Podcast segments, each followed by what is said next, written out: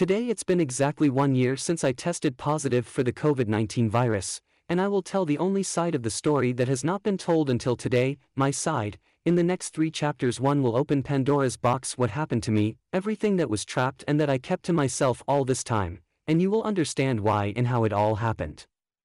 I will divide this story into three chapters. The first is the one you are reading or listening to, the second will be published on August 13th, and the third on August 19th, which are key dates in the chain of events. So without further ado, let's start.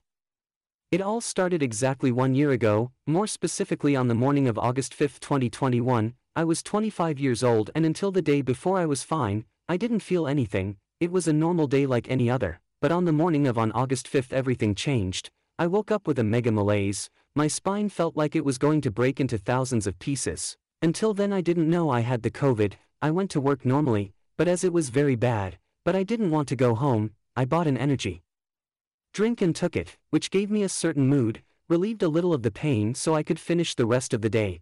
But anyway, that day, that night, I would go to the doctor to do a test for COVID 19, and no, it was not my first test. In my city, as in most of the planet, people were being vaccinated according to age, and with a very slow pace of vaccination, each week they were vaccinating an age group specifies. And that week of August 5, 2021 was M vaccinating people aged 26 and over, and every week they were reducing the age for vaccination by one year, that is, it was only one week before I could receive my first dose of the vaccine, after a wait, fear and frustration of two damn years, it was finally my turn to be vaccinated, but not, even after two years of protecting myself, wearing a mask, goggles, and I even wore gloves, too inclusive. With practically 97% of the body covered, this was the highest degree of protection against COVID that I was able to do, and it proved to be totally effective, since in more than one year of a pandemic I had not caught COVID. One fine day, inside my own house, I caught this damn virus,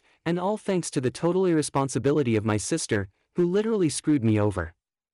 But blame aside, because I'm not here to judge or punish anyone, this the universe has already done for me, and returning to the story, that night, in the crowded hospital, when the positive result of the COVID 19 exam came out, on the outside I was just silent without any reaction, as I will never in my life be able to express my feelings as almost all people think I'm being dramatic or that I'm lying. So since no one really believes me, so I keep everything just to myself.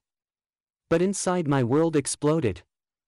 I've always been calm, I'm almost never nervous about anything, but that night inside I exploded, like an oil rig totally on fire adrift on the high seas. I've never felt this in my life, an uncontrollable rage and every thought I got more and more angry. I wasn't angry about anything in particular, I was angry at everything and everyone. You know I believe a lot in destiny, and the universe had already screwed me a lot during my life, but that day, I considered the biggest and cruelest dirty trick that life did to me, something simply unprecedented, a rage that burned inside me, that day I lost the rest of my faith in humanity, my mind that I considered mine my only safe haven, my mental fortress that I had built and inhabited for 25 years, which I had considered absolutely impenetrable and unshakable, was now crumbling under its own weight. The only place in the world where I felt safe now if I saw it was going like a castle on fire uncontrollably that wouldn't end until it consumed everything that existed until there was nothing left but ashes. In the next chapter, we will continue the story from the early days of the illness to the fateful day of admission on which I consider my death. Thank you for reading or listening this far. Until the next chapter, see you later.